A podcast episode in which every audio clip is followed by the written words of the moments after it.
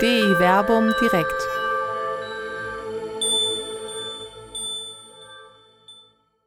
Einfach biblisch. Weihnachtsvorbereitung im Berliner Plätzchen mit Dr. Werner Kleine und Till Magnus Steiner. Weihnachten naht, Weihnachten steht vor der Tür. Wenn wir in die Heilige Schrift schauen, dann fällt auf, dass Weihnachten da eine ja schon eher untergeordnete Rolle spielt. Zentral in den Evangelien sind Tod und Auferstehung Jesu Christi. Das älteste Evangelium Markus enthält gar keine Weihnachtsgeschichte und bei Paulus heißt es ganz lapidar im Galaterbrief, er wurde geboren von einer Frau. Damit ist für Paulus, den ältesten neutestamentlichen Schriftsteller, dann noch alles gesagt. Trotzdem scheint es von Anfang an ein Bedürfnis gegeben zu haben, die Umstände um die Geburt des Messias, als der Jesus ja von den Jüngern erkannt und bekannt wird, darzustellen, zu erzählen. Einer der Schriftsteller, der sich darum Gedanken gemacht hat im Neuen Testament, ist neben Matthäus Lukas. Das lukanische Weihnachtsevangelium ist vielen Menschen bekannt. Wir wollen heute Abend ein wenig in die lukanischen Erzählungen um die Geburt Jesu einsteigen.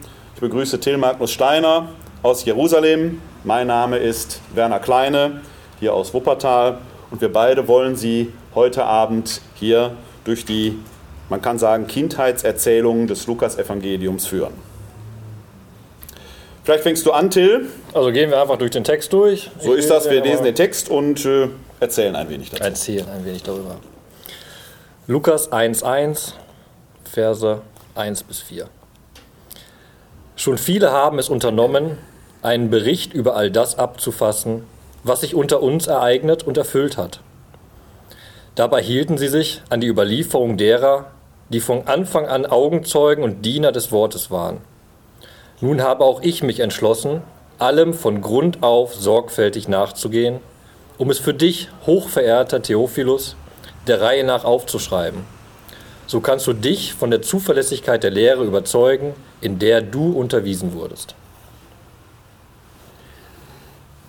Das fängt wenig weihnachtlich an. Aber ich, find, ich mag das, weil es so anfängt, weil es so ein bisschen das Menschliche des Evangeliums darspiegelt. Das Schöne daran ist, da schreibt jemand, der sagt, ich habe mich damit beschäftigt. Es ist nicht ein Wort, das vom Himmel runtergefallen ist, sondern ich habe mich mit der Tradition beschäftigt und ich schreibe das nochmal auf. Er schreibt sozusagen ein Lehrbuch und entwickelt das nochmal für Theophilus.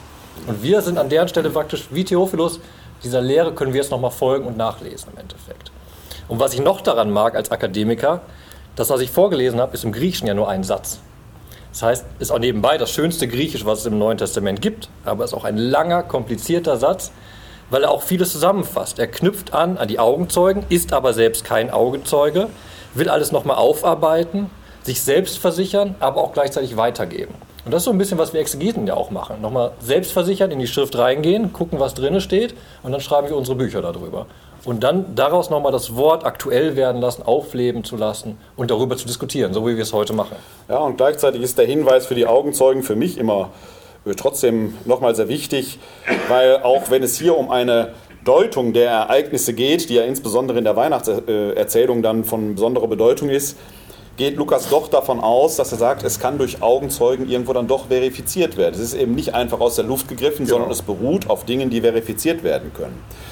Und das noch schön, muss man auch sagen. Er sagt ja nicht nur Augenzeugen, sondern gleichzeitig Diener des Wortes. Das, das ist ja direkt aufeinander bezogen, auch im griechischen Text. Und wenn man mal schaut, zu welchem Zeitpunkt dieses Evangelium aufgeschrieben worden ist, etwa um das Jahr 80, das ist ja ein bemerkenswerter Zeitpunkt, äh, wo die Evangelien überhaupt entstehen.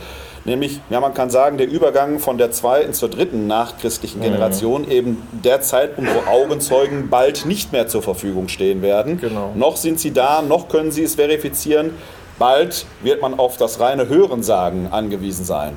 Heute im Jahr 2015, wo wir hier im Berliner Plätzchen sitzen, können wir eigentlich nur noch dem Hörensagen nach agieren. Keiner von uns ist bei den Ereignissen dabei gewesen. Von daher bin ich dem Lukas dankbar, dass er hier zumindest darauf hinweist, das, was er schreibt, ist von Augenzeugen durchaus bestätigt. Und das ist eine schöne Brücke im Endeffekt, weil er auch am Anfang sagt, was sich unter uns ereignet hat. Jetzt gehen wir davon aus, dass Lukas kein Augenzeuge war, aber es ist so nah, das Geschehen ist so relevant für ihn in seiner Zeit, in der Zeit nach Jesus Christus, in der wir auch leben. Also es ist ja auch unter uns geschehen, wenn wir Weihnachten Ja. feiern. Das ist ja liturgisch auch wichtig. Das, Ja. was wir da feiern, passiert unter uns, Ja, mit und- uns. zwar wir jetzt, knüpfen ne? an. Es ist nicht einfach nur 2000 Jahre alte Geschichte, Genau. sondern wir feiern da zutiefst Glauben, der sich immer wieder aktualisiert, auch beim Lesen der Heiligen Schrift. Ja, so gesehen feiern wir jetzt in diesem Jahr nicht den 2015. Geburtstag Jesu Christi, sondern wenn man mal ins Johannesevangelium schaut, wo wir dann ja im großen Prolog den Satz finden, das Wort ist Fleisch geworden und hat unter uns gewohnt. Im Prinzip will dieses Wort immer wieder neu in uns Fleisch werden. Genau. Und es ist ja immer das, äh, das alte Wort Gottes, das heute aktuell werden lassen, dass wir es vergegenwärtigen. Eigentlich wird, schwingt das hier in der typisch lukanischen Weise erzählt eben auch schon mit. Und das ist ja genau der Prolog, warum wir damit anfangen. Das soll für Theophilus genauso sein. Er soll das ist es. nochmal erleben, er soll es nochmal, was er selbst schon vorher gehört hat, nochmal zusammengefasst bekommen und daraus leben können. Und das ist eine wunderbare Einleitung, die ganz deutlich macht, worum es geht bei der Heiligen Schrift. Dieses nochmal vergewissern, was da relevant für mich im Glauben ist. Deshalb, Lukas, ich sehe Lukas wirklich als so ein Glaubenslehrbuch. Ich glaube, das ist die Absicht, die im Ja. Prolog dahinter steht. Ja, ja. Vor allen Dingen, dass es auch als erzählter Text ist. Es ist keine, trotz des akademischen Satzbaus, es ist ja äh, jetzt eben keine Vorlesung, die kommen, sondern das ist ja das Besondere gerade auch an den Evangelien, vielleicht auch im Unterschied zu den Paulusbriefen, die doch oft sehr kompliziert und argumentativ daherkommen. Es sind Geschichten erzählt, die erzählt werden, Bilder, die leben, die in den Herzen der Menschen auch leben, gerade wenn man an die lukanische Weihnachtsgeschichte denkt, mit dem Stall in Bethlehem, ähm, die ja, äh, ja quasi von den Menschen auch intuitiv ja schon gewusst werden. Bilder können wir einfach besser memorieren als Ja. argumentative Zusammenhänge, die hier sind. Ne? Was ja auch spannend ist. Nichts prägt sich so an bei den Leuten wie das Krippenbild. Ne? Ja. Und dann überlegt Ja. man, wie unbiblisch das ist. Das war klar. kein Stall, da war kein Ochs und ein Nein. Esel. Ne? Aber das prägt sich ein. Aber das, das ist der Anknüpfungspunkt da. So haben wir es. Und das noch ein Wort möchte ich sagen zum Prolog, bevor wir weitermachen. Was ich da auch spannend finde, ist genau das, ist dieses einerseits geschichtlich betrachten, aber theologisch auswerten. Weil er sagt ja bewusst, was sich unter uns ereignet, Geschichtshorizont, und erfüllt. Verheißung theologisch aus dem Alten Testament herkommt ins Neue. Diese Ver- Erfüllung äh, des neuen Messias, die da sich ereignet, dass das entfaltet wird. Das ist genau das. Historisch verankert, aber theologisch ausgedeutet. Das ist vielleicht ohnehin eine Aufgabe, der wir uns in der heutigen Zeit auch wieder zu stellen haben, ins Bewusstsein zu bringen haben, dass es nicht reicht, biblische Texte oder überhaupt heilige Schriften, gilt vielleicht für den Koran ganz genauso, heilige Schriften einfach nur auswendig zu lernen, zu repetieren, zu lesen, sondern zum Verstehen gehört immer auch die Deutung. Dass wir es hier äh, natürlich mit einer schon auch tendenziösen Deutung eines Menschen zu tun haben, der in Jesus Christus den Messias sieht Ja. und der aus dieser Warte das erzählt. Das steht außer, äh, erzählt, das steht außer Zweifel. Äh, aber letzten Endes definiert er das hier von Anfang an. Es geht darum, um die Überlieferung, die im Lichte einer bestimmten Interpretation Ja. dargeboten wird. Und das ist das Spannende. Er sagt ja bewusst, nun habe auch ich mich dazu entschlossen. Ne? Wenn wir gucken, im Alten Testament haben wir Traditionsliteratur, da gibt es kein Ich, da gibt es keinen Autor. Und hier ist eine Person, die genau das sagt. Ich arbeite das auf, schreibe das auf und möchte damit Glauben vermitteln. Das ist sehr, sehr ehrlich am Anfang. Dann schauen wir mal rein, wie sich die Überlieferung um die Geburt Jesu in der lukanischen Version so zugetragen hat. Wir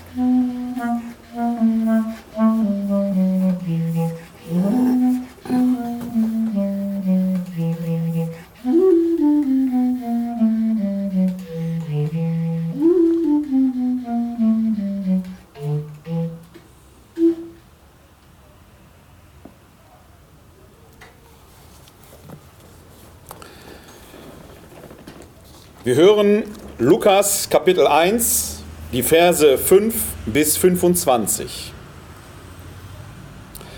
Zur Zeit des Herodes, des Königs von Judäa, lebte ein Priester namens Zacharias, der zur Priesterklasse Abia gehörte. Seine Frau stammte aus dem Geschlecht Aarons, sie hieß Elisabeth. Beide lebten so, wie es in den Augen Gottes recht ist, und hielten sich in allem streng an die Gebote und Vorschriften des Herrn. Sie hatten keine Kinder, denn Elisabeth war unfruchtbar und beide waren schon in vorgerücktem Alter. Eines Tages, als seine Priesterklasse wieder an der Reihe war und er beim Gottesdienst mitzuwirken hatte, wurde wie nach der Priesterordnung üblich das Los geworfen und Zacharias fiel die Aufgabe zu, im Tempel des Herrn das Rauchopfer darzubringen. Während er nun zur festgelegten Zeit das Opfer darbrachte, stand das ganze Volk draußen und betete. Da erschien dem Zacharias ein Engel des Herrn, er stand auf der rechten Seite des Rauchopferaltars. Als Zacharias ihn sah, erschrak er und es befiel ihn Furcht. Der Engel aber sagte zu ihm, Fürchte dich nicht, Zacharias, dein Gebet ist erhört worden, deine Frau Elisabeth wird dir einen Sohn gebären, dem sollst du den Namen Johannes geben. Große Freude wird dich erfüllen und auch viele andere werden sich über deine Geburt, seine Geburt freuen. Denn er wird groß sein vor dem Herrn, Wein und andere berauschende Getränke wird er nicht trinken, und schon im Mutterleib wird er vom Heiligen Geist erfüllt sein. Viele Israeliten wird er zum Herrn, ihrem Gott, bekehren. Er wird mit dem Geist und mit der Kraft des Elia, dem Herrn, vorangehen, um das Herz der Väter wieder den Kindern zuzuwenden und die Ungehorsamen zur Gerechtigkeit zu führen und so das Volk für den Herrn bereit zu machen. Zacharias sagte zu dem Engel, Woran soll ich erkennen, dass das wahr ist? Ich bin ein alter Mann und auch meine Frau ist in vorgerücktem Alter. Der Engel erwiderte ihm, ich bin Gabriel, der vor Gott steht, und ich bin gesandt worden, um mit dir zu reden und dir diese frohe Botschaft zu bringen. Aber weil du meinen Worten nicht geglaubt hast, die in Erfüllung gehen, wenn die Zeit dafür da ist, sollst du stumm sein und nicht mehr reden können bis zu dem Tag, an dem all das eintrifft. Inzwischen wartete das Volk auf Zacharias und wunderte sich, dass er so lange im Tempel blieb. Als er dann herauskam, konnte er nicht mit ihm sprechen. Da merkten sie, dass er im Tempel eine Erscheinung gehabt hatte. Er gab ihnen nur Zeichen mit der Hand und blieb stumm. Als die Tage seines Dienstes im Tempel zu Ende waren, kehrte er nach Hause zurück. Bald darauf empfing seine Frau Elisabeth einen Sohn und lebte fünf Monate lang zurückgezogen. Sie sagte, der Herr hat mir geholfen, er hat in diesen Tagen gnädig auf mich geschaut und mich von der Schande befreit, mit der ich in den Augen der Menschen beladen war. Was ich an dem Text mag, ist genau, er fängt nicht einfach an, sondern es ist eine ganz klare Brücke aus dem Alten Testament rüber ins Neue. Wir haben die Anknüpfung an die Priesterordnung. Elisabeth stammt von Aaron auch ab. Wir haben den Opferkult. Das ganze Volk ist da versammelt. Also man hat ein Bild, genau der, der Kern des israelischen Kultes, der, das Opfer, das Volk, das draußen betet. Auch der Tempel. Der als Tempel Ort. als ja. Ort, das ist durch und durch israelitisch. Und dann eben das Wichtige bei der Verkündigung dessen, dass da ein äh, Kind geboren wird, wird angeknüpft an Elia. Die Messias-Erwartung aus dem Buch Melachi. Ja. Bevor der Messias kommt, muss Elia zurückkommen. Und wir knüpfen da durch und durch an und machen eine Brücke auf das hin, was da kommen mag mit dem Jesus Christus. Ja, und gleichzeitig ist eine Erzählung, die, äh, finde ich, auch mit einer gewissen äh, Prise Humor erzählt ist. Ja, das hat, die, die ist ja jetzt nicht so überbordend heilig erzählt, wie man sich das so vorstellt, sondern äh, dieser Zacharias kann ja die Worte, die ihm da verheißen werden, so gar nicht glauben. Das ist ja typisch ja. menschlich. Da ja. kommt einer, der erzählt einem das Blaue im wahrsten Sinne des Wortes vom Himmel herunter. Ja? Ähm, er soll noch Vater werden in seinem vorgerückten Alter von einer Frau, die nach menschlichen Maßstäben eigentlich gar keine Kinder mehr zur Welt bringen kann. Eigentlich ist es eine Sache, wo man jedem äh, ja sagt, äh, wie soll das gehen? Das ist doch. Da ist ja genau die Parallele aus dem Alten Testament. Es ist genau parallel aufgebaut zur Verkündigung an Abraham und Sarah, dass sie noch ein geboren Zum Beispiel. Und wer lacht da in ja. der Szene? Ja. Sarah. Ist genau, genau. das. Ja, ist doch unvorstellbar, dass das passiert.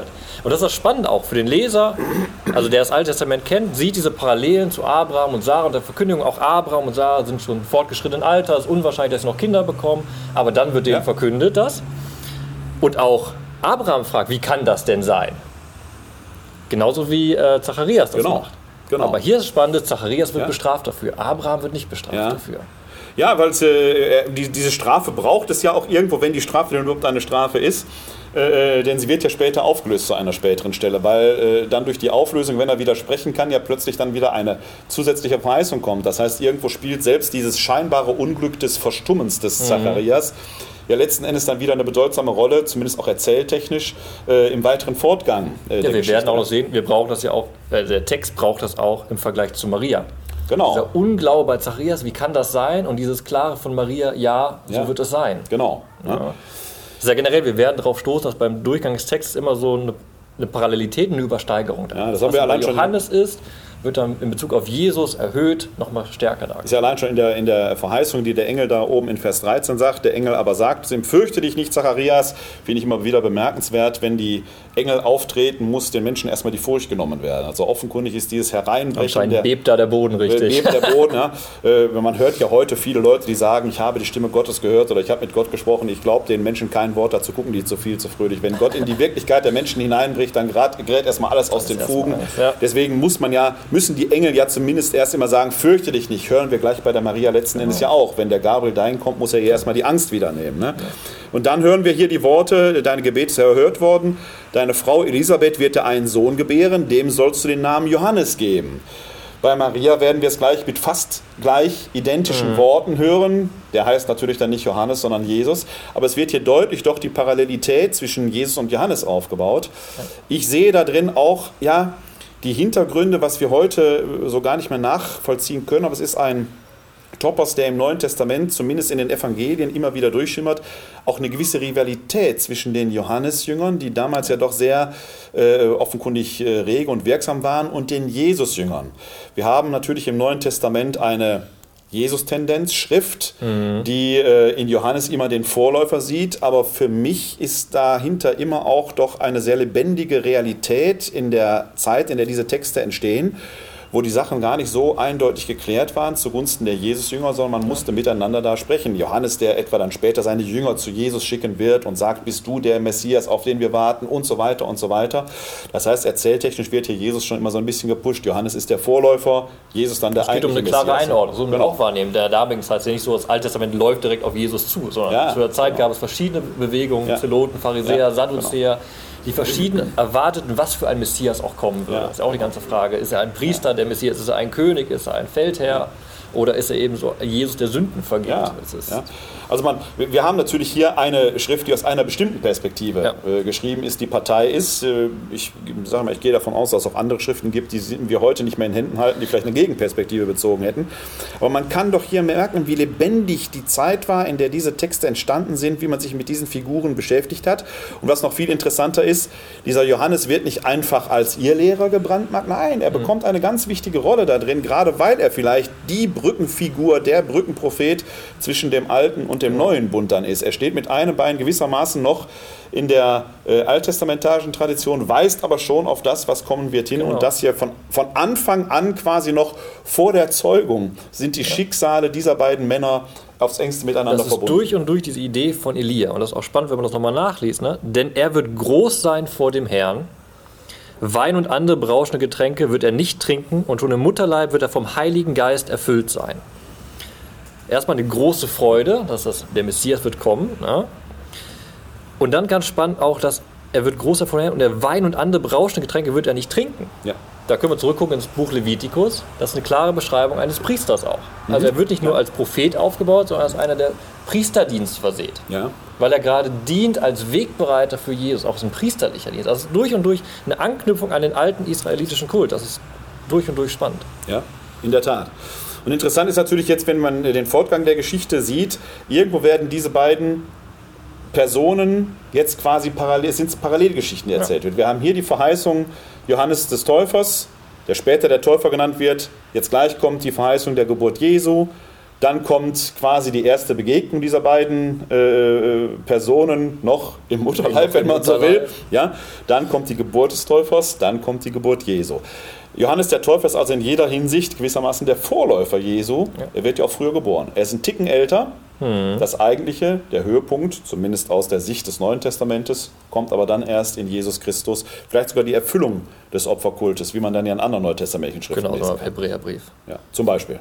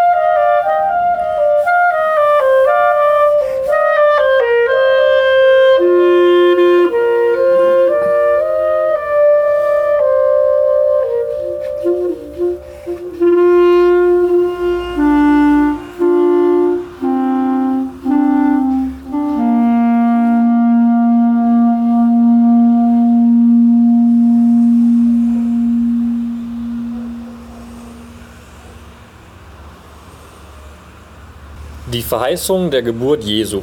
Lukas 1, Verse 26 bis 38.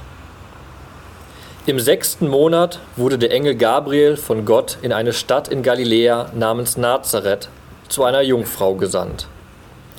Sie, sie war mit einem Mann namens Josef verlobt, der aus dem Haus David stammte. Der Name der Jungfrau war Maria. Der Engel trat bei ihr ein und sagte, Sei gegrüßt, du Begnadete, der Herr ist mit dir. Sie erschrak über die Anrede und überlegte, was dieser Gruß zu bedeuten habe. Da sagte der Engel zu ihr, Fürchte dich nicht, Maria, denn du hast bei Gott Gnade gefunden. Du wirst ein Kind empfangen, einen Sohn wirst du gebären, dem sollst du den Namen Jesus geben. Er wird groß sein und Sohn des Höchsten genannt werden. Gott, der Herr, wird ihm den Thron seines Vaters David geben. Er wird über das Haus Jakob in Ewigkeit herrschen und seine Herrschaft wird kein Ende haben. Maria sagte zu dem Engel, Wie soll das geschehen, da ich keinen Mann erkenne? Der Engel antwortete ihr, Der Heilige Geist wird über dich kommen und die Kraft des Höchsten wird dich überschatten. Deshalb wird auch das Kind heilig und Sohn Gottes genannt werden. Auch Elisabeth, deine Verwandte, hat noch in ihrem Alter einen Sohn empfangen, obwohl sie als unfruchtbar galt. Ist sie jetzt schon im sechsten Monat. Denn für Gott ist nichts unmöglich. Da sagte Maria, ich bin die Magd des Herrn, mir geschehe, wie du es gesagt hast. Danach verließ sie der Engel. Das ist ja einer der Texte, die ja innerhalb dieses ohnehin sehr bekannten Textzyklus hier am Anfang des Lukas-Evangeliums sicherlich nochmal ganz besonders heraussticht. Die Verkündigung äh, der Geburt Jesu, die ja kirchlicherseits am 25. März noch mit einem eigenen Hochfest sogar äh, bedacht ist, die es in der Bilderwelt oft dargestellt wurde. Man denke nur an die Werke von Fra Angelico, die viele kennen, in Florenz wo dieser Engel mit, ja, äh, noch nicht mal die Erde berührend, aber man, man kann doch die, die wirkmächtige Macht äh, in diesen Bildern spüren, in den großen Flügeln der Bewegung, äh, in den Gewändern, äh, wie er da zu Maria kommt, die in sich selbst versunken, mit irgendetwas beschäftigt, äh, da quasi aus ihrem Alltag herausgerissen wird. Was ich an diesem Text äh, immer schon interessant fand, ist dieser Einsatz im sechsten Monat. Die Frage ist, im, im sechsten Monat von was? Des Jahres oder wie auch immer? Äh, wird ja später nochmal aufgegriffen. Ob Elisabeth, die im sechsten Monat schwanger ist. Das heißt, offenkundig bezieht sich das auch hier quasi auf den vorhergehenden Text. Da wurde ja schon von, der, von den fünf Monaten der Schwangerschaft erzählt. Also nachdem Johannes der Täufer quasi in dieser Weltzeit schon ein halbes Jahr da ist, zumindest äh, was die Zeugung angeht, da ereignet sich jetzt ähm, hier wenn man so will, die Zeugung Jesu äh, in dieser Botschaft, die ja übrigens wieder ähnlich erzählt wird. Du wirst ein Kind äh, empfangen, einen Sohn wirst du gebären, dem sollst du den Namen Jesus geben. Das ist ja schon parallel zu dem, was der Zacharias hat. Und du hast ja vorhin gesagt, Der Zacharias wird stumm danach, weil er es nicht glauben kann. Die Maria, der wird dieses Schicksal jetzt zumindest nicht zuteil, obwohl auch sie ja, ja diesen ganz normalen menschlichen Zweifel hat. Wie soll das geschehen, da ich keinen Mann erkenne? Mhm. Sie weiß also offenkundig, ich sage das mal etwas modern flapsig. Wie es funktioniert. Wie es, ja, sie kann Männlein von Weiblein nicht unterscheiden. Sie, weiß, sie kennt den Unterschied gar nicht zwischen, Ja. Mann und, äh, zwischen Frau und Mann. Das heißt aber, sie hat schon eine Ahnung davon, dass offenkundig da eine Unterschiedlichkeit sein muss, die normalerweise die Zeugung eines Menschenkindes äh, voraussetzt letzten Endes. Ne? Also auch hier merkt, merkt man in dieser Geschichte ja dieses, ähm, diese ganz natürliche äh, ähm, ohne falsche Scham behaftete Erzählweise, äh, die für mich schon was, etwas Bedeutsames ist, weil Gott, ein Gott, der Mensch werden will, geht den Weg, den alle Dinge gehen. Er geht den Weg des normalen Menschseins. Er fällt nicht einfach vom Himmel, sondern er muss zur Welt kommen, wie eben ähm, ja, Menschenkinder für gewöhnlich zur Welt kommen. Für mich natürlich diese Geschichte auch nochmal gerade vielleicht in der heutigen Zeit, zumindest wenn man äh, mal den Is Dialog mit dem Islam in den Blick nimmt, wo es im Koran ja heißt, du sollst ihn nicht Sohn nennen. Hier taucht die Sohnesbezeichnung ja das erste Mal auf. Er wird Sohn Gottes genannt werden. Und es ist ja etwas, was für uns Christen dann ja geradezu auch wieder konstitutiv für unseren Glauben ist. Wir glauben eben an einen Gott, der nicht einfach nur der Welt seiner Schöpfung gegenübersteht, sondern an einen Gott, der sich auch in dieser Schöpfung ereignet, ohne dass er mit der Schöpfung schon vollständig identisch wäre. Ein Gott, äh, äh, an den, der Gott, an den wir Christen glauben, ist eben ein Gott, der sich auch in der Zeitgeschichte ereignet, der sich in dieser Zeitgeschichte manifestieren kann. Und das ist im Prinzip die Geschichte, wo das hier passiert. Also eigentlich, wenn man es ganz ern- ernst nimmt und die Fleischwerdung des Wortes feiert, müssten wir es eben nicht am 25. Dezember feiern, sondern eigentlich am 25. März. Denn hier ereignet sich eigentlich die Inkarnation des Wortes Gottes. Aber das schöne Bildliche, da kommen wir nachher noch drauf, ist genau das. Es ist immer ein großer theologischer Begriff, Menschwerdung Gottes, die wir da feiern. Was mich immer beeindruckt, auch bei Lukas nachher, dieses, Lukas erzählt, das, da kommen wir nachher zu, und das Wichtige für ihn ist, er wird in Windeln reingelegt. Gott kommt auf die Welt und liegt in Windeln da, also durch und durch menschlich. Da gibt es auch kein Drama, warum, warum der Erzähler das so machen muss, er erzählt es so, um klar zu sagen, das ist durch und durch weltlich da. Das Kind ist in dieser Welt, es braucht Windeln, es liegt in der Krippe und so beginnt das Heil. Und das ist der Weg, der dann geht bis hin ans Kreuz. Und das ist genau dieser Bogen, das ist nicht äh, erzähltechnisch angelegt, aber dieser Bogen von den Windeln hin zum Grabtuch. Das ist ja durch und durch das Menschliche. Von dem Anfang des selbst nicht sich versorgen Könnens bis zu dem Blutgeben in der Eigenverantwortung. Ja, ist bis hin in die Theologik, die letzten Endes damit verbunden ist, wenn man es mal äh, hinterher bei Kreuzestod und Auferstehung nimmt. Der Kreuzestod, der ja eigentlich äh, ja, de facto die Gottverlassenheit dieses Menschen manifestiert, die natürlich durch die Auferstehung ad absurdum äh, geführt wird. Tote erstehen normalerweise nicht einfach so auf. Das kann nur das Wirken Gottes sein.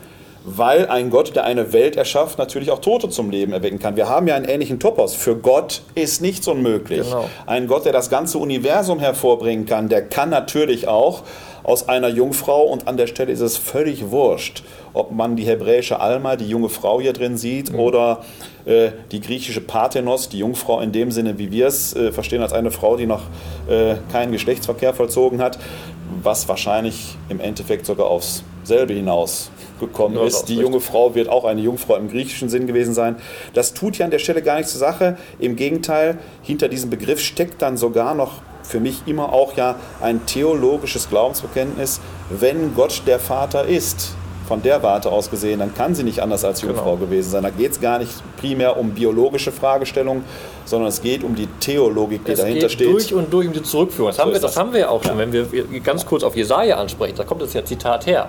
Und im Hebräisch steht da eine junge Frau und im Griechisch steckt eine Jungfrau. Wenn wir den Rabbinen folgen, die Jesaja angucken, da steht das Wort äh, Al- Alma auf Hebräisch.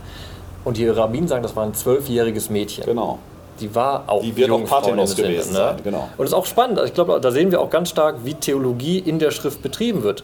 Das wurde ja nicht, das Neue Testament hat es nicht geändert zur Jungfrau, sondern es war schon im Alten Testament. Das heißt, bei der Übersetzung des Alten Testaments aus dem Hebräischen ins Griechische haben die Juden damals gewandelt von der, vom einfachen jungen Mädchen hin zur Jungfrau. Warum? Weil es im Kontext des damaligen Hellenismus in Alexandrien eben ein Topos war. Es gab den Kult in Alexandrien, dass die Götter aus Jungfrauen einen neuen Gott erzeugen. Jungfräulichkeit stand für Reinheit. Auch der äh, Philosoph Philo, selbst der Jude, hat zum Beispiel allegorisch die alten Schriften über Isaak, Sarah etc. so neu gedeutet, dass eben die Erzeltern ihre Kinder geboren haben durch Jungfräulichkeit. Also etwas, worüber wir heute die ja biologistisch gesinnte Mensch Ja, heiße Diskussion führt. Da lesen wir viel zu historisch. war damals jedem eigentlich klar, es geht hier primär um die Aussage, geht- hier, hier ist Gottes, Gottes Werk. Es geht durch Endes, und äh, durch um aktiv. diese Idee, er wird Sohn des Höchsten genannt ist werden. Ja. Was ja aber dann auch Unterschied zu der Johannes-Zeugung ist. Ne? Da wird ja dezidiert berichtet, dass äh, Zacharias zu Elisabeth ging und sie empfing. Hier ist es eben so, Maria ist in dieser Situation alleine mit äh, dem Boten Gottes. Äh, und äh, ja, sie empfängt quasi von Gott unmittelbar. Das ist etwas, was dann, denke ich, dann nochmal diese besondere Wirkmächtigkeit, zumindest aus der lukanischen Sicht deutlich macht. Vielleicht sogar etwas, wo man seine Arbeitsweise bei der, ja, wie soll ich sagen, Rekonstruktion der Ereignisse angeht. Er hat zwar am Anfang, wie wir ja gehört hatten, die Augenzeugen bemüht. In dieser Szene dürfte aber außer Maria ja keiner dabei gewesen sein. Äh, wie er überhaupt auffällt, der Markus kennt eine solche Weihnachtsgeschichte gar nicht. Die Augenzeugen, die er vielleicht bemüht, sind dann eher die prophetischen Texte, wo wir Genau. dann ja eben von der Alma lesen. was er gesagt hat, was erfüllt sein soll. Ja. Ne?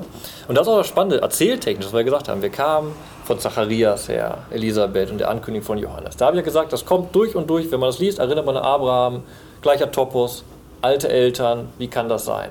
Und dann kommt auf einmal dieser Twist hier rein in den Text. Ne? Eine Jungfrau, also Ja. ganz anderer Topos, aber auch wieder Verkündigung. Und das ist jetzt Übersteigende, dass Gott einem alten Ehepaar noch Kinder bescheren kann. Das kennen wir aus dem Alten Testament. Und jetzt kommt dieser neue Twist rein. Dieses Übersteigende, was wir gesagt haben. Der eine ist Johannes und hier ist Jesus. Das haben wir, und dann kommt dieser Satz eben, da können wir anknüpfen. Er wird groß sein und Sohn des Höchsten genannt werden. Gott, der Herr, wird mit ihm den Thron seines Vaters David geben. Er wird über das Haus Jakob, dieser ganze Herrschaftsanspruch. Und das ist genau das. Äh, äh, Johannes wird groß sein vor Gott. Jesus wird groß an sich sein.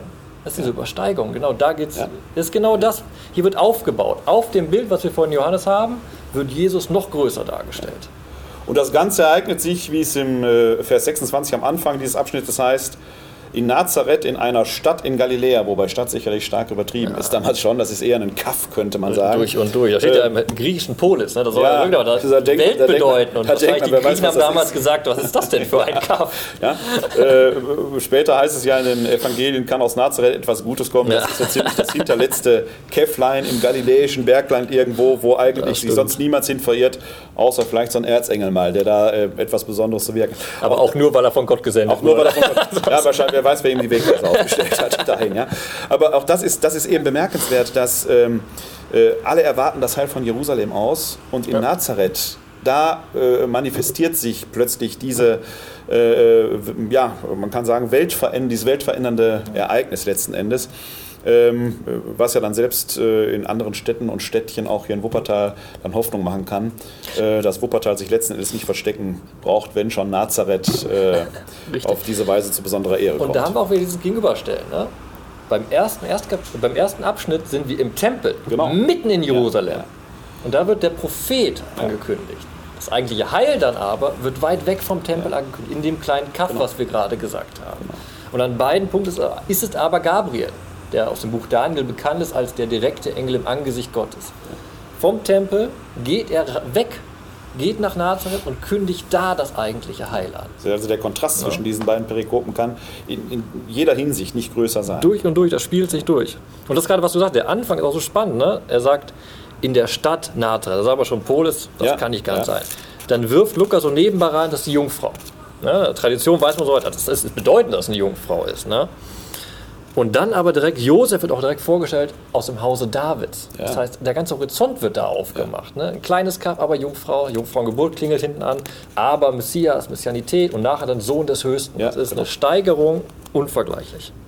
Wobei ja hier schon anklingt, dass der Josef, der hier auch relativ spontan eingeführt wird, äh, dass sie mit diesem Mann namens Josef verlobt war. Man erfährt an dieser Stelle auch gar nicht, ist es ein junger Mann, ist es ein alter Mann, die kirchliche Tradition sieht er völlig eben eher einen alten, ja. ist alles, alles hier völlig wurscht. Die kirchliche Tradition hat dann einen alten Mann draus gemacht, wenn man ins Brotevangelium des Jakobus schaut, äh, wie der da erzählt wird und so weiter, ist ja alles völlig wurscht. Es wird erzählt, dass er aus dem Haus David stammt, was ja etwas später wichtig wird, dass er dann eh offenkundig ja in Bethlehem, der Davidsstadt, geboren wurde, weshalb er ja gleich Genau. nach Bethlehem gehen muss. Was übrigens eine ganz interessante Konnotation zum Matthäusevangelium da ist, weil die Bewegung im Matthäusevangelium genau andersherum ist. Hier muss die Familie von Nazareth nach Bethlehem gehen, weil man ja weiß, Jesus ist in Nazareth aufgewachsen, aber er muss in Bethlehem geboren werden. Dieselbe äh, historische, in Anführungsstrichen, Grundlage hat man im Matthäusevangelium auch. Nazareth aufgewachsen, in Bethlehem geboren. Aber im äh, Matthäusevangelium wohnt Josef ja schon die ganze Zeit in Bethlehem. Er muss also irgendwie nach Nazareth, Nazareth kommen. Was äh, bei Matthäus ja dann durch die äh, Fluchtepisode erzählt Genau. wird über Ägypten, dann nach Klassisch Nazareth wie Israel. Er muss erstmal komplett in den Süden runter, um dann wieder hoch wieder hoch, äh, wieder hochzukommen und sich dann letzten Endes in Nazareth zu verstecken, Verstecken, vor den genau. Häschern. Also es war ein Ort, wo man sich immer, da suchte kein Am Mensch. Ende der Welt rechts. Ja, hier ist die Bewegung genau umgekehrt. Das heißt, man bekommt diese beiden Weihnachtserzählungen so gesehen gar nicht zwingend harmonisiert. Das Einzige, was die als deckungsgleich haben, ist, Nazareth ist er groß geworden, Bethlehem geboren, jetzt muss geguckt werden, wie kann das sein, wie kommt man von Punkt A nach Punkt B. Die, Genau. Das wird von beiden eben anders Genau, das erzählt. historische Aufarbeiten und dann Genau. das Ganze theologisch Ja, deuten. so ist das. Die nächste äh, Episode ist natürlich dann äh, äh, auch wieder hochinteressant, weil zum ersten Mal sich beide Geschichten, die des Johannes und die des Jesus, sich zumindest kreuzen, auch wenn Genau, sie der sich noch Vergleich, nicht der sehen, geleistet aber wurde, fließt jetzt ineinander. Sie, sie in kommen Bogen. zusammen. Da schauen wir jetzt gleich mal rein, bevor wir, nachdem wir die wunderbare Musik nochmal gehört haben. Der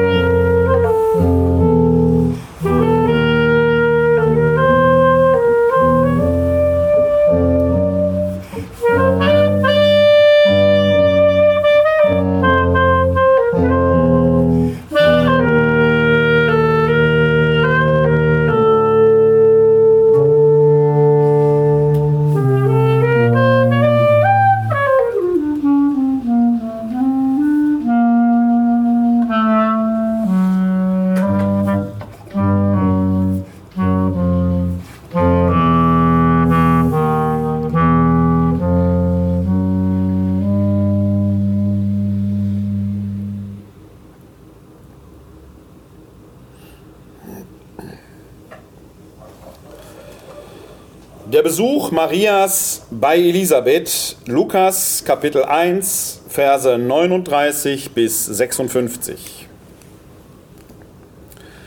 Nach einigen Tagen machte sich Maria auf den Weg und eilte in eine Stadt im Bergland von Judäa. Sie ging in das Haus des Zacharias und begrüßte Elisabeth. Als Elisabeth den Gruß Marias hörte, hüpfte das Kind in ihrem Leib. Da wurde Elisabeth vom Heiligen Geist erfüllt und rief mit lauter Stimme, Gesegnet bist du mehr als alle anderen Frauen und gesegnet ist die Frucht deines Leibes. Wer bin ich, dass die Mutter meines Herrn zu mir kommt?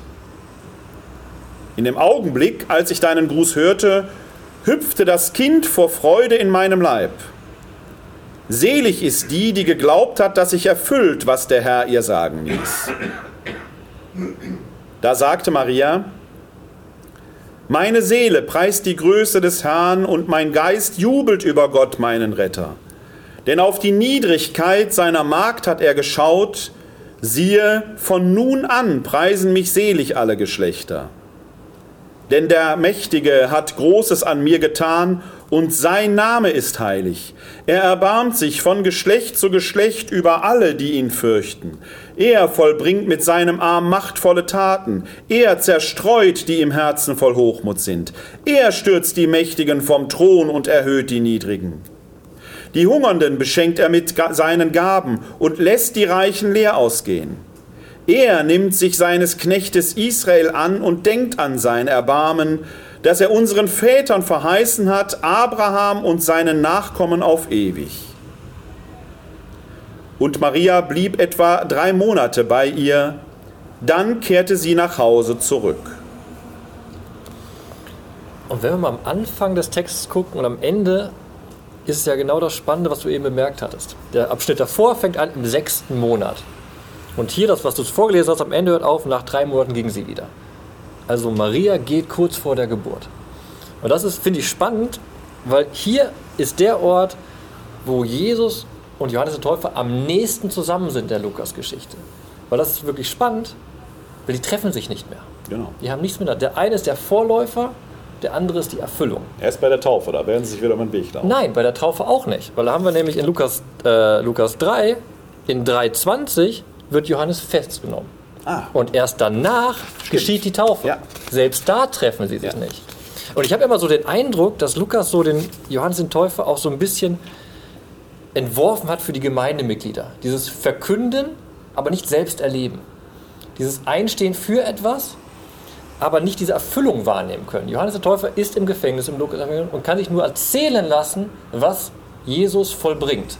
Und das ist, glaube ich, so ein bisschen auch die Situation der Gemeinde, in der wir heute das ist leben. ja auch des Theophilus, der ja. Ja, ja, genau das. im, Und deshalb äh, finde ich das so, kann man sich, lassen kann man muss, sich ja. gut identifizieren mit. Wir leben ja auch nur von dem, was uns zugetragen wird über Jesus in den Heiligen Schriften. Dann sind wir genau in einer Situation wie Johannes Täufer. Wir, wir sind verkünden das Heil, aber wir erfahren es nicht direkt, sondern wir erfahren es nur über Schriften und dann in unserem Leben über diese Schrift vermittelt.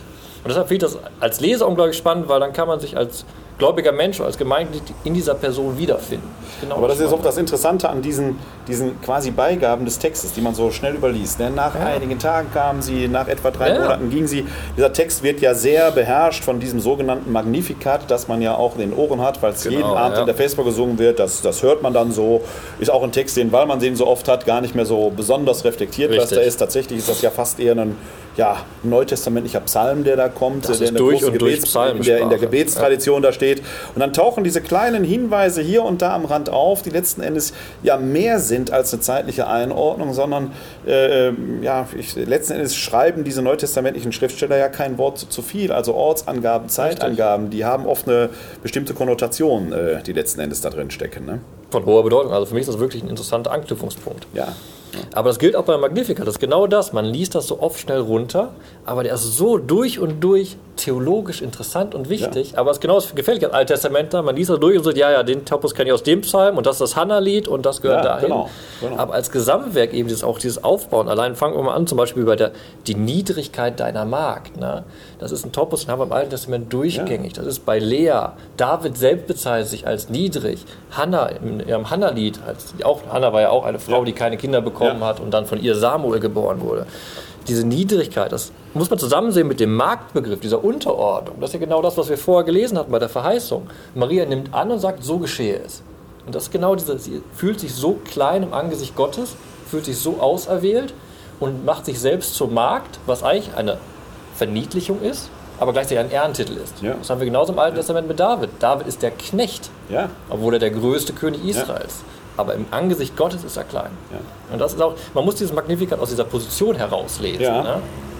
Was, was bei dem Magnificat, äh, finde ich, dann auch noch wieder bemerkenswert ist, ganz zum Schluss äh, der Hinweis in diesem Gesang der Maria ist ja auch ein interessantes Gespräch zwischen zwei Frauen, das man so in der heutigen Zeit eher selten erlebt. Ne? Die, die, eine begrüßt quasi mit einem Jubelgesang, äh, kennen wir aus dem Ave Maria, ne? Grüße heißt Maria und so weiter, dann kommt, du bist gebenedeit unter den Frauen und dann kommt Maria, antwortet auch mit einem Jubelgesang. Ne? Ja. Äh, wie würden Gespräche heute verlaufen, wenn man so miteinander kommunizieren würde? Aber die Zeiten haben sich da geändert. Aber die Maria hier, äh, die zum Schluss eben sagt, aber, äh, dass er, er, ist das, er nimmt sich seines Knechtes Israel an und denkt an sein Erbarmen, hm. das Erbarmen, dass er unseren Vätern verheißen hat, Abraham und seinen Nachkommen auf ewig. Also sie erinnert an Abraham, äh, letzten Endes den äh, zweiten Bund, den Gott mit den Menschen schließt, Noach, Abraham mhm. und Mose. Äh, der Abraham, den ähm, Lukas sicherlich nicht ganz ohne Grund erzählt, denn der Abraham spielt ja in der paulinischen Theologie eine ganz wichtige Rolle, weil er aufgrund allein des Glaubens gehört hat und äh, der Verheißung gefolgt ist, dafür dann aber auch äh, zum Stammvater vieler Völker geworden ist. Die Maria ist eine Art weiblicher Abraham. Sie hat ja allein aufgrund des Wortes geglaubt und das erfüllt. Also wir haben in Maria gewissermaßen so eine Art neutestamentliches Pendant zu diesem alttestamentarischen Abraham, womit mhm. natürlich dann auch diese Bundesthematik äh, plötzlich äh, hier schon Einzug erhält, ohne dass sie explizit genannt würde, die aber bei Lukas natürlich an späterer Stelle wieder genau. eine besondere Bedeutung haben wird.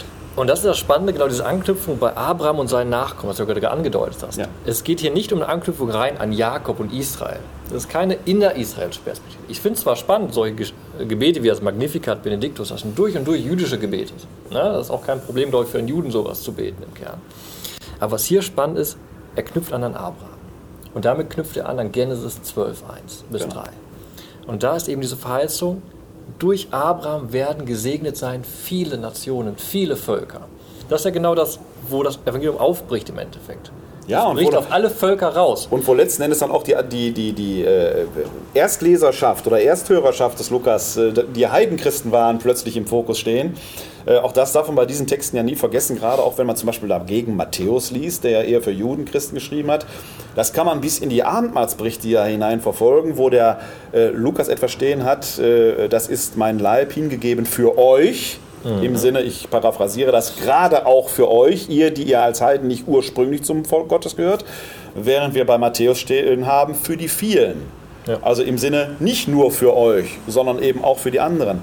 Das heißt, der Lukas nimmt natürlich in diesem Hochgesang äh, der Maria am Schlusssatz insbesondere auch seine Leserschaft nochmal äh, in den Blick. Es sind eben die vielen Völker, die jetzt, jetzt ist die messianische Zeit, jetzt geht das Heil eben auch zu den Völkern. Und wir kennen das ja in unserem eigenen Leben, das, was zum Schluss kommt, das behält man besonders gut. Ähm, und das ist das, was der Lukas natürlich hier irgendwo auch spielt. Das ist sehr geschickt gemacht. Und er hat es gut vorbereitet. Nicht? Bei der Verheißung der Geburt ist ja genau das, der Thron Davids. Ja. Darauf wird er sitzen. Und das wird zu Ehre erreichen für das Haus Jakob. Haus Jakob heißt nichts anderes als Israel, aber wir sehen das auch in dem Psalm, gerade in den Korach-Psalmen, der Begriff Haus Jakob ist ein Ehrentitel. Ja. Das Volk Israel wird ja. nochmal besonders geehrt. Und das wird dann aufgebrochen, also positiv aufgebrochen, erweitert, indem Abraham und seine Nachkommen genannt wird. Das ist ja einfach nochmal biblische Erinnerung. Das ist ja nicht nur Isaac der Nachkomme, sondern auch Ismael. Genau. Interessant bei der Herleitung im Islam. Ja, genau. Aber generell, Abraham hatte viele Söhne. Das heißt, die ganze Völkergemeinschaft, die Idee speist sich dann aus. Genau. Und jetzt haben wir eben die Verheißung des davidischen Königs für Israel und dann im Magnificat am Ende, das, hier steht es ja genau, dass er unseren Vätern verheißen hat, Abraham und seinen Nachkommen. Die Verheißung an Abraham ist, er wird Segen sein für viele Völker. Und, und der Ursprung der Verheißung bleibt Gott der ja ohnehin in diesem Magnificat, in diesem Hochgesang der letztlich Handelnde ist. Ne? In, ja. im, im, Deutschen dieses Wörtchen er mhm. ist ja, hier zumindest in dieser deutschen Übersetzung, auch immer äh, bewusst an den Anfang gestellt, ja. womit immer betont wird, Gott ist letzten Endes der eigentliche Initiator dieses Heils. Auch etwas, was in der christlich-jüdischen Tradition ja besonders wichtig ist, Gott ist derjenige, der für sein Volk letzten Endes eintritt. Er ist derjenige, der die Mächtigen vom Thron stürzt, genau. der die Armen sättigt und so weiter. Das haben so wir ja genau in Vers 51, sehr spannendes Motiv, er vollbringt mit seinem Arm. Genau. Das ist das Motiv, was wir aus dem Exodus haben. Ja. Mit erhobenem Arm hat er das Volk gerettet aus Ägypten. Und dann eben genau wie diese Öffnung. Er stürzt die Mächtigen vom Thron. Ne? Er ist nicht nur relevant für dieses eine Volk, sondern ist immer der Schöpfergott, der relevant ist ja. für die ganze Welt. Also man merkt, um das Neue Testament verstehen zu können, muss man unbedingt das Alte lesen. Das, äh, wem sage ich das jetzt hier? Ja, das ist ja so. Es ist ja wunderbar von Johannes Paul II. gesagt worden. Ohne das Alte Testament wäre die Wurzel weg vom Neuen Testament und es würde verdorren. Weil vieles Ja, und man einfach wird nicht das- mehr so aufgearbeitet Und sein. man wird das Neue Testament zwingend falsch verstehen, wenn man das Alte nicht Notgedrungen, Hinterkopf hat. Ne?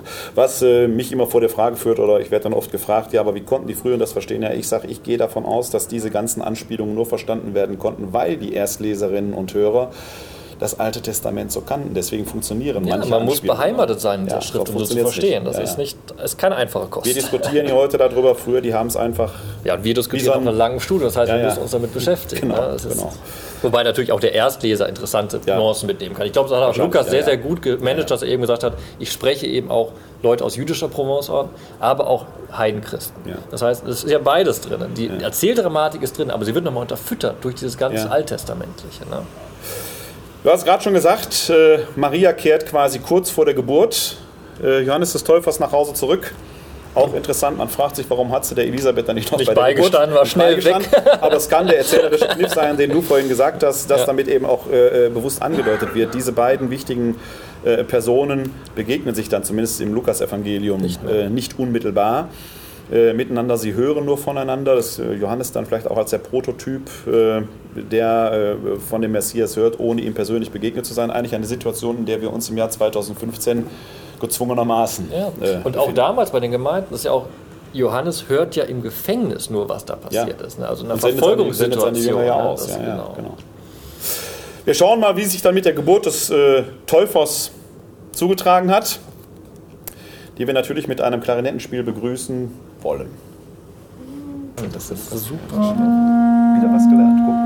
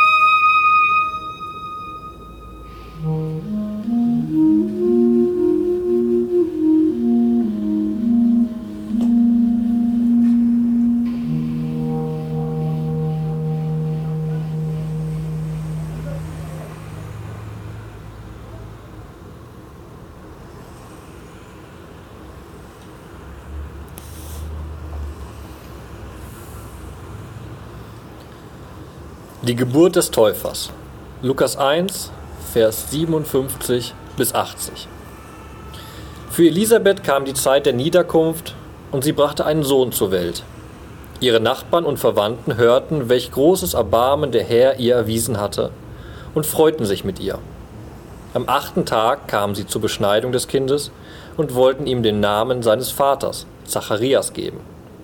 Seine Mutter aber widersprach ihn und sagte, Nein, er soll Johannes heißen. Sie antworteten ihr, Es gibt doch niemanden in deiner Verwandtschaft, der so heißt.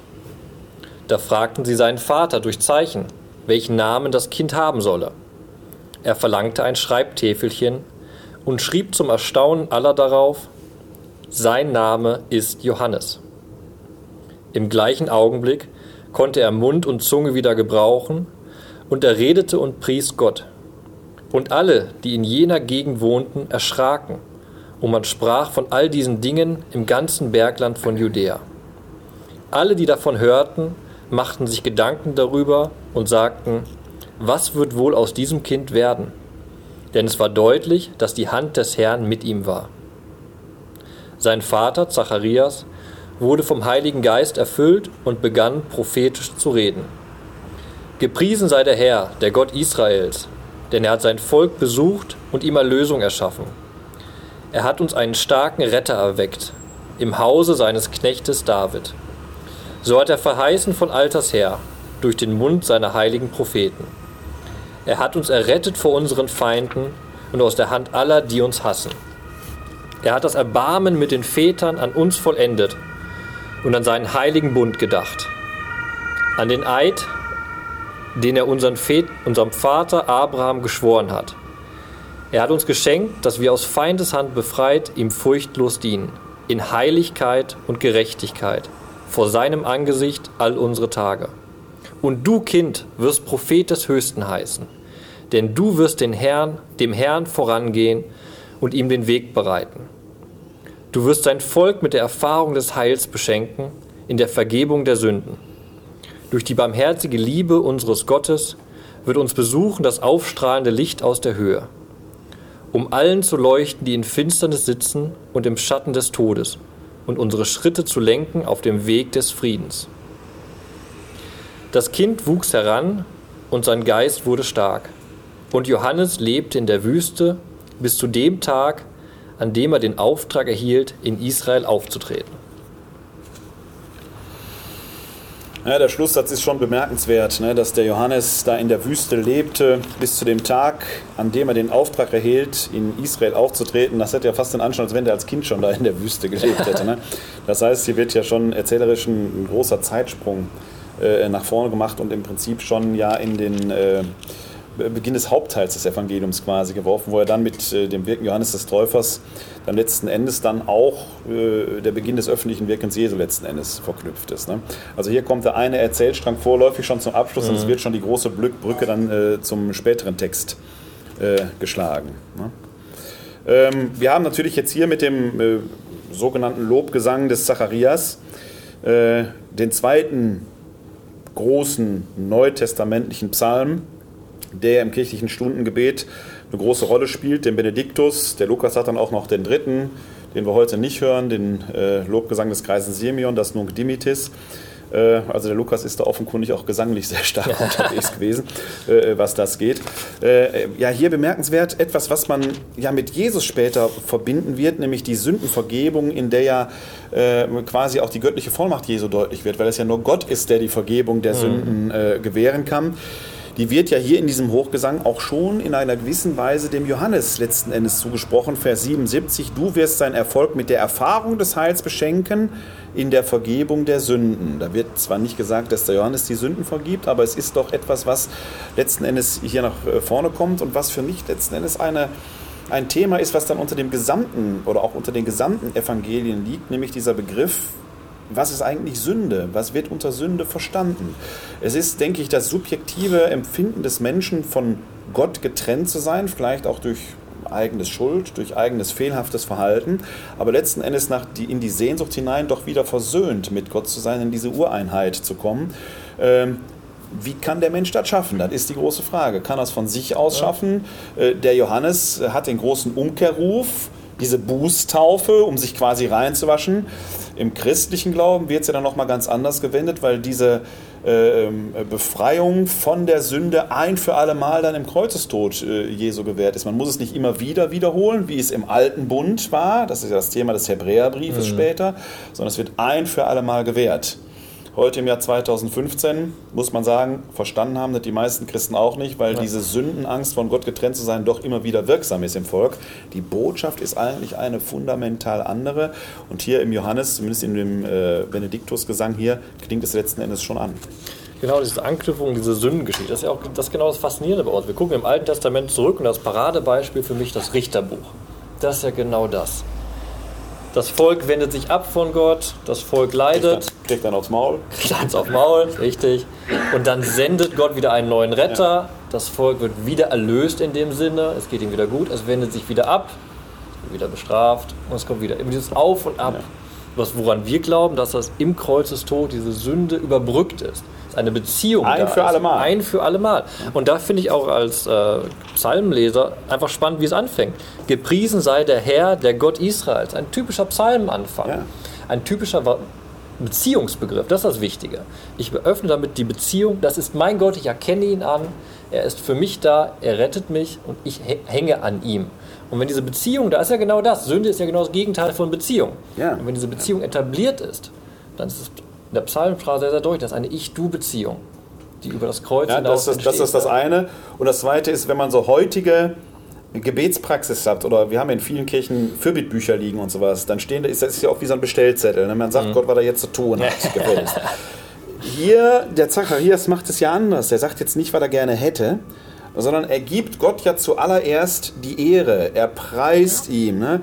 Und dann äh, er, er, erinnert er sich an die Heilstaten Gottes, denn du, denn er hat sein Volk besucht und ihm Erlösung geschaffen. Es kommt erst eine Erinnerung an das, was Gott längst schon für das Volk getan hat. Und erst von hierher kommt dann eine Besinnung auf die Gegenwart und was wir da brauchen. Auch das ist, glaube ich, so ein, typ, so ein, so ein typisch jüdischer Gedanke, der eigentlich auch das christliche Beten prägen sollte. Ne? Dass Ja. wir nicht Gott sagen, jetzt tu mal dieses und jenes, sonst glaube ich nicht an dich, sondern wir geben Gott erstmal die Ehre und erkennen seine Größe und Hoheit an. Ja, das ist ganz spannend, warum ich glaube, dass es wichtig ist, dass man Psalm nicht nur einzeln betet, sondern durchs Buch durchgeht. Ja. Weil das Psalmbuch ist das Buch, an dem man beten lernen soll. Ja. Und das ist ganz spannend. Es fängt an mit Bitten. Gerade die ersten Psalmengruppen, sagen wir mal 3 bis 14 zum Beispiel, ist durch und durch Bitte und Klage. Aber umso weiter wir kommen, am Ende, das Buch hört mit einem großen Halleluja, einem Ja. großen Lobpreis aus, weil der Beter lernt zu Ja. jubeln und Gott zu Lobpreisen im Dank. Und was ich hier auch noch wichtig finde bei Zacharias, die Einleitung. Er wurde vom Heiligen Geist erfüllt. Das haben wir noch gar nicht bedacht. In allen Abschnitten, Ja. die wir gelesen haben. Durch und durch Handeln ist der Heilige Geist. Und auch hier, Zacharias sagt nicht einfach ein Dankgebet, sondern er ist Prophet. Ja. Er redet als Prophet und er sagt voraus das Heil Gottes, das er Ja. bringen wird. Eine Zusage. Ja. Der Lobpreis trifft auf die Zusage Gottes gleichzeitig. Das ist ja doch das Spannende, was ich finde, wenn ich zurück zu Psalmen gehe. Wir beten da mit Worten, die wir zu unseren Worten machen, die wir aber glauben, dass es Gottes Worte sind. Das Ja, heißt, wir das- nehmen am das- Gottgespräch genau. schon teil. Und hier ist das ja genau. Zacharias ist so auf der Grenze. Er verkündet Gottes Wort und gleichzeitig sagt er Dank. Was ja in der paulinischen Theologie wieder ganz wichtig ist. Wir hatten ja vorhin schon den Tempel, dass Zacharias ja als äh, äh, Tempelpriester da unterwegs ist, der das äh, Rauchopfer dann auch vollbringt, also sehr nah auch am Allerheiligsten letzten Endes wirkt.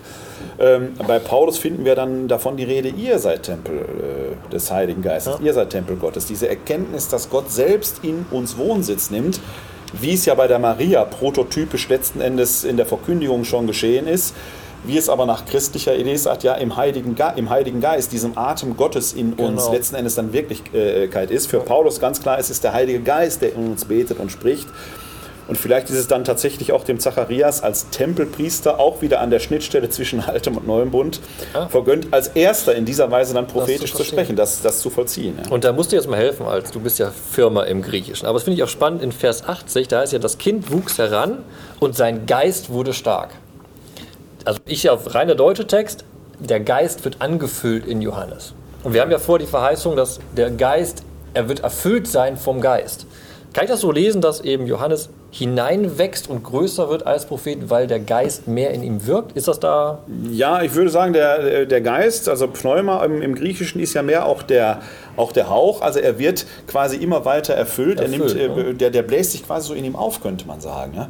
Kommt Das- zur dieses- Wirkkraft, das ja zur Wirk- ja, dieses deutsche Wort Geist ist natürlich auch in sich so ein wenig missverständlich. Wenn man mal die äh, biblischen Sprachen nimmt, ob es, äh, gut, Latein ist jetzt nicht so biblisch als Sprache, aber Spiritus, das griechische Pneuma, das hebräische Ruach, Die bedeutet, Ruach, äh, die Ruach ist ja, das, äh, ist ja immer der Hauch, der, der Atem letzten Endes. Das heißt also, äh, dieses Erfülltsein von Atem, man kann letzten Endes nicht krumm da sitzen und sich selbst den Atem wegnehmen, sondern man, dieses, dieses Starkwerden, wenn ich mich aufrichte und mich weit mache, wenn ich alleine durch meinen Atem weit werde, meine, mich, selbst mit dem Atem Gottes fülle, dann muss ich mich in sich schon aufrichten und stark werden. ne? Man kann, wenn man so klein ist, also man kann sich das fast bildlich mit modern gesprochen wie so ein Ballon vorstellen, der vom Geist Gottes auf Ja. äh, Das ist, wo ich wird so und so ganz das ist erfüllt ja auch wird. Hebräischen. Ne? Diese Ruhe ist ja eine Lebenskraft, Ja, die erfüllt. so- das so ist ja durch und durch alles, auch die Nefesh, Ja. also was wir als Seele übersetzen, ist ja alles dieser Windhauch, Kehle genau. und das dieses Anfüllen. Und gefüllt sein davon, das Aufwachsen. Ja, das ist auch hast du, wie du hast vorhin in dem Psalm 150 ja erwähnt, der, fängt- der, der hat ja dann auch diesen letzten diese Schlu diesen Schlusssatz. Alles, was atmet, lobe Ja. den Herrn. Ja. Da hat man auch wieder diesen Alle Gedanken Seelen. letzten Endes, oder im Psalm 104 ist es, glaube ich, wo was, nimmst du ihnen den Atem, so Genau, schwimmen im sie. Da ist, da ist quasi die, die, die, die umgekehrte Reaktion. Genau. Es ist letzten Endes Gott, der im Menschen lebendig ist. Wir haben es im Glaubensbekenntnis dann ja stehen. Wir glauben an den Heiligen Geist, der Herr ist und lebendig macht, Genau. der gesprochen hat durch die Propheten. Also es ist letzten Endes so eine fast biologistische Beobachtung schon, äh, dass, dass der Atem als le göttliches Lebensprinzip im Menschen eben nicht nur eine biochemische Reaktion ist, sondern es ist der göttliche Lebensfunken im Menschen. Ja. Und streng genommen, wenn man den Psalm 150 nimmt, ja sogar über den Menschen hinaus, alles, was atmet, Alle lobe Schöpfung, den Herrn, alle Schöpfung basiert letzten auf Endes. dieser Lebenskraft. Ja. Und Das finde ich auch spannend, da möchte ich den Bogen nochmal schlagen. Da haben wir in jedem Abschnitt genau das. Gott wirkt durch diese Lebenskraft in den Menschen. Ja. Das alte Ehepaar. Und zwar unabhängig davon, ob sie glaubend sind oder nicht Richtig, glauben. ne? Das ist, das ist bei Paulus ja dann der Topos, äh, der im ersten Korintherbrief sich mit den Fragen auseinandersetzt, wo es dann auch um den Besuch von Prostituierten geht. Und er sagt, wenn ein Tempel des Heiligen Geistes in einem anderen Tempel des Heiligen Geistes geht, da geht es nicht um die Frage, glauben die, sind die getauft Ja. oder sowas.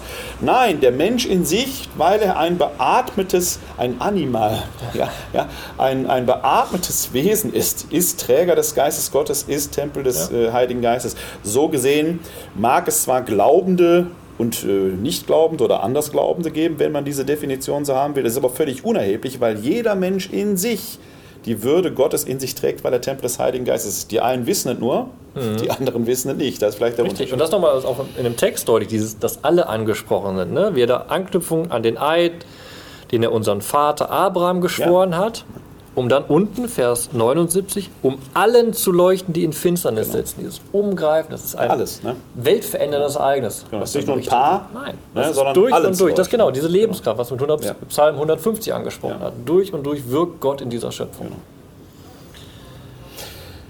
Das ist die Geburt Johannes, der ist jetzt schon mal da. Macht jetzt eine Pause, bis er dann als Täufer auftreten wird. Ne? Äh, der Text hakt dieses äh, Thema ja quasi in einem Vers ab. Der ist als Kind, wird vom Geist erfüllt, wird stark, richtet sich auf, lebt in der Wüste. Klammer auf, ich persönlich bin ja der Meinung, dass Johannes gar nicht so asketisch war. Kamelhaar möchte heute auch manch einer tragen, ist wahrscheinlich gar nicht so billig. Heute wäre das Und en sich von süßem, süßem wilden Honig zu ernähren und von Heuschrecken wird heute auch mancher als Delikatesse verstehen. Ich persönlich bin auch der Meinung, ob der als Prediger so erfolgreich gewesen wäre, wenn er als abgerissene Gestalt da gestanden hätte, also ob der so asketisch war, das ist jetzt mal mit einem Augenzwinkern erzählt. Machen wir mal ein das mal Fragezeichen. dahingestellt sein. Er hat, er hat zweifelsohne sicherlich äh, eine alternative Lebensweise vorgelebt. Ne? Das, äh, das ist, glaube ich, äh, nochmal in sich besonders. Aber seine Vorgeschichte ist quasi hier erzählt und jetzt wird quasi nochmal parallel die Geburt Jesu. Genau, und der Leser ist schon vorbereitet. Ne? Ja, der Leser genau. weiß aus den Ankündigungen schon, es kommt immer was Größeres. Man weiß Ja. genau, jetzt haben wir diese Geburt Und die erzählt. Parallelität halt. Ne? Genau. genau. Jetzt kommt das Finale.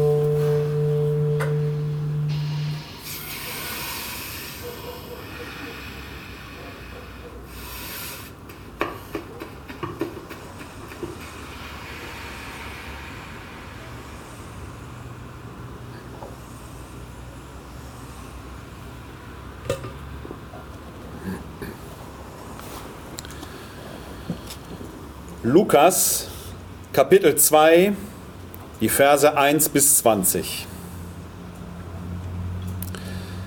In jenen Tagen erließ Kaiser Augustus den Befehl, alle Bewohner des Reiches in Steuerlisten einzutragen. Dies geschah zum ersten Mal. Damals war Quirinius Statthalter von Syrien. Da ging jeder in seine Stadt, um sich eintragen zu lassen. So zog auch Josef von der Stadt Nazareth in Galiläa hinauf nach Judäa in die Stadt Davids, die Bethlehem heißt denn er war aus dem Haus und Geschlecht Davids. Er wollte sich eintragen lassen mit Maria, seiner Verlobten, die ein Kind erwartete. Als sie dort waren, kam für Maria die Zeit ihrer Niederkunft, und sie gebar ihren Sohn, den Erstgeborenen, sie wickelte ihn in Windeln und legte ihn in eine Krippe, weil in der Herberge kein Platz für sie war. In jener Gegend lagerten Hirten auf freiem Feld, und hielten Nachtwache bei ihrer Herde. Da trat der Engel des Herrn zu ihnen, und der Glanz des Herrn umstrahlte sie. Sie fürchteten sich sehr, der Engel aber sagte zu ihnen, Fürchtet euch nicht, denn ich verkünde euch eine große Freude, die dem ganzen Volk zuteil werden soll. Heute ist euch in der Stadt Davids der Retter geboren, er ist der Messias, der Herr. Und das soll euch als Zeichen dienen, Ihr werdet ein Kind finden, das in Windeln gewickelt in einer Krippe liegt. Und plötzlich war bei dem Engel ein großes himmlisches Heer, das Gott lobte und sprach, Verherrlicht ist Gott in der Höhe und auf Erden ist Friede bei den Menschen seiner Gnade. Als die Engel sie verlassen hatten und in den Himmel zurückgekehrt waren, sagten die Hirten zueinander, Kommt, wir gehen nach Bethlehem, um das Ereignis zu sehen, das uns der Herr verkünden ließ. So eilten sie hin und fanden Maria und Josef und das Kind, das in der Krippe lag. Als sie es sahen, erzählten sie, was ihnen über dieses Kind gesagt worden war, und alle, die es hörten, staunten über die Worte der Hirten. Maria aber bewahrte alles, was geschehen war in ihrem Herzen und dachte darüber nach. Die Hirten kehrten zurück, rühmten Gott und priesen ihn für das, was sie gehört und gesehen hatten, denn alles war so gewesen, wie es ihnen gesagt worden war. Und hier knüpfe ich nochmal an. Das ist wirklich für mich faszinierend, das mit den Windeln. Das ist so ein kleines Detail. Aber das, dieser Textabschnitt fängt ganz simpel an und erzählt, was passiert. Ohne göttliches Eingreifen. Josef und Maria müssen nach Bethlehem. Das Kind wird geboren. Nicht in der Herberge, sondern es muss in eine Futterkrippe gelegt werden. Und es wird in Windeln eingeschlagen. Da ist nichts Göttliches an der Geschichte. Das ist eine kalte, traurige Geschichte vielleicht, wenn man sagen will, dass sie keine Herberge gefunden haben. Dieses Kind, da besteht. Und das Kind wird geschrien haben, keine Frage. Sowieso, man muss sich vorstellen, wenn da eine Zählung stattfindet, dann muss ich es ja, laut ja. vorstellen. Die ganze Stadt ist voll. Ne? Aber was das Spannende ist, nicht diese Szene ist das Besondere. Göttlicher Glanz taucht erst bei den Hirten auf. Das ist das Diese Szene mit der Krippe ist eigentlich ganz ja. harmonisch, kleine Familie, Kind.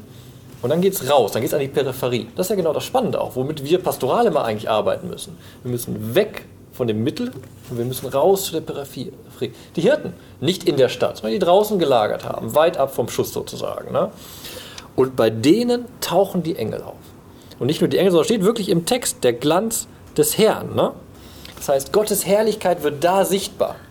Ja, und, und die, bricht, die, himmlischen, die, himmlischen, Heerscharen vor Genau, dann bricht der Himmel auch noch los, auf. Ne? Nicht ja, nur, dass ja. ein Engel da erscheint, genau. sondern ganz wie bei Jesaja. Das haben wir diese Thronvision, wo die Engel um Gott genau. stehen und heilig, heilig, heilig singen.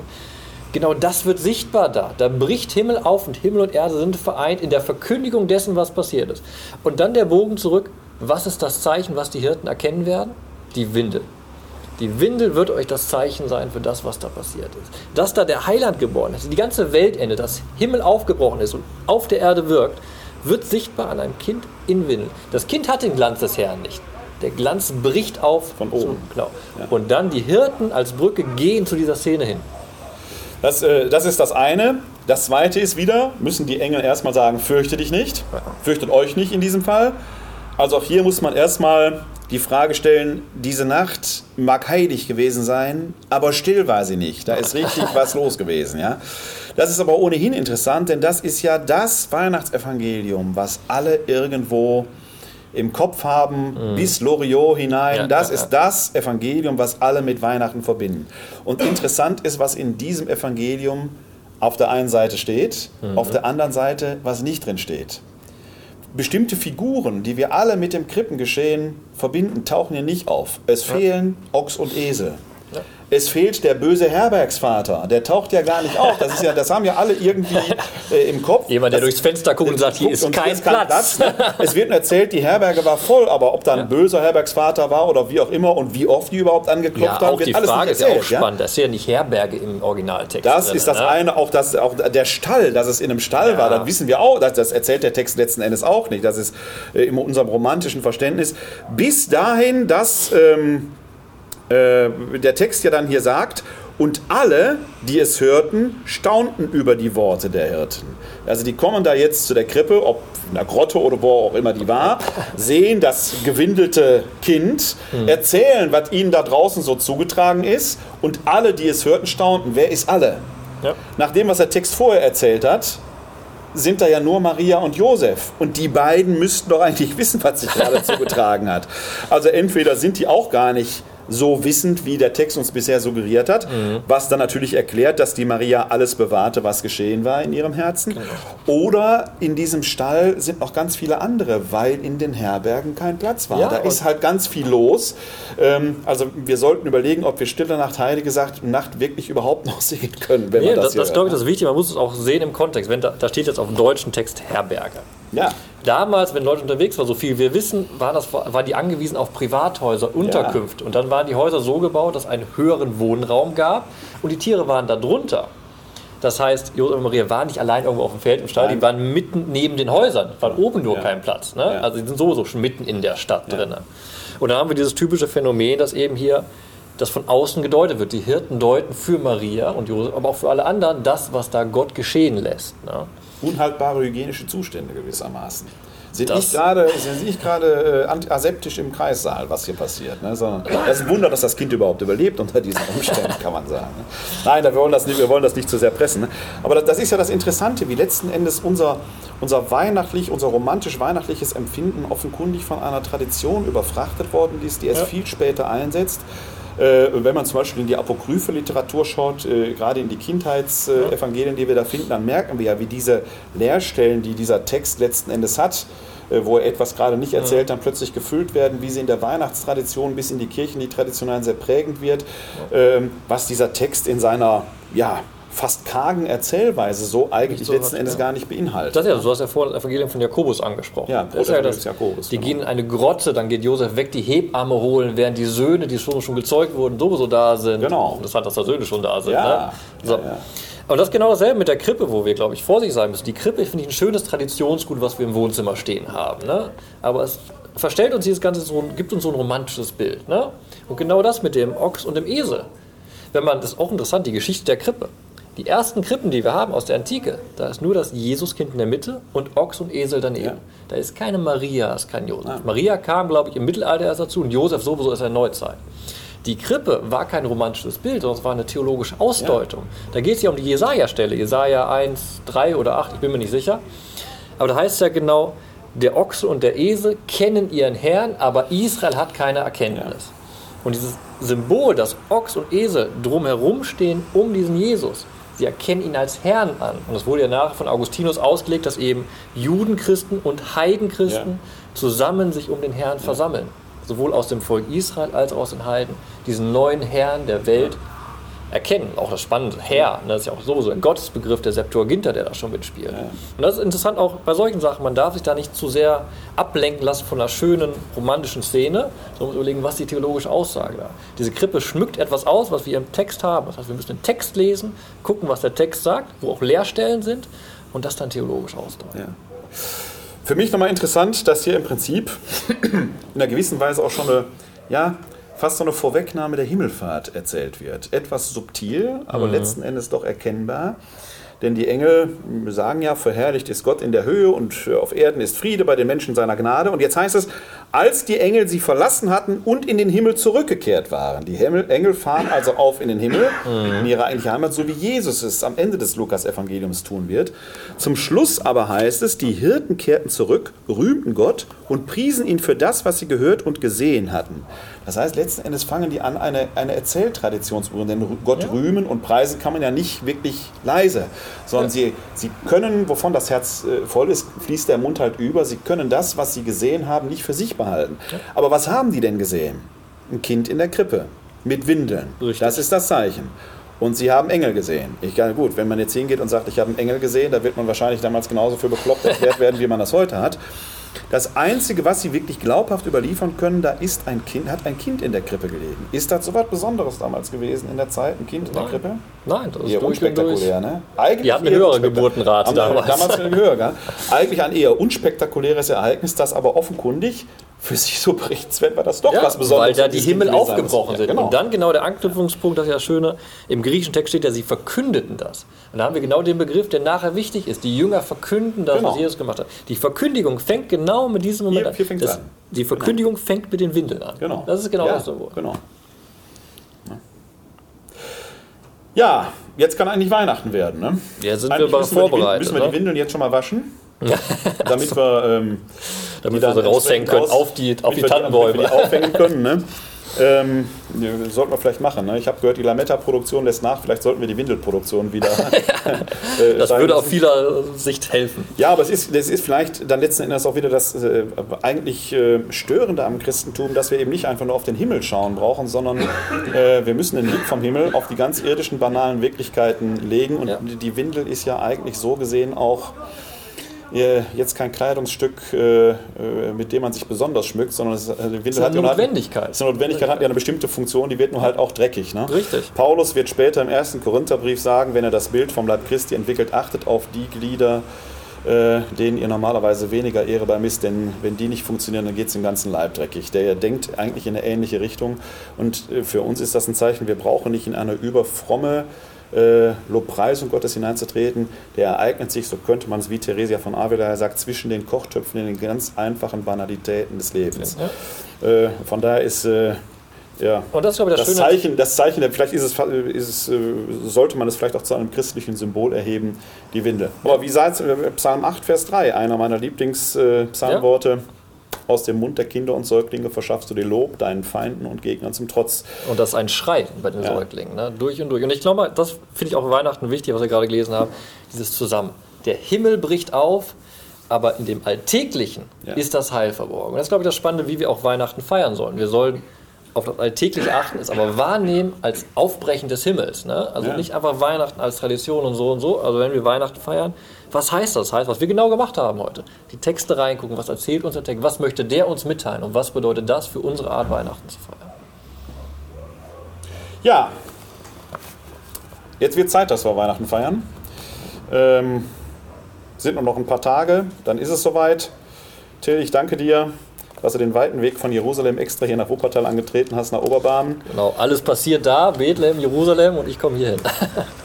in das Nazareth Deutschlands. Das. Nazareth Deutschland. Ne, kann aus Nazareth, kann aus Wuppertal etwas Gutes kommen. Ich sage ja. Vielen Dank, dass du hier warst. Äh, wir bleiben auf jeden Fall weiter in Kontakt. Und wenn Sie Interesse haben, weiter solche interessanten Themen zu verfolgen, dann schauen Sie ab und zu mal einfach mal ins Internet www.di-werbung.de. Da können Sie jede Woche von uns beiden Texten lesen und so immer weiter in die Bibel einsteigen. Frohe Weihnachten allen, die hier waren Gesegnetes Fest und bis zum nächsten Mal. und die zugucken und bis zum nächsten Mal. Und jetzt können wir noch ein bisschen Musik. Musik.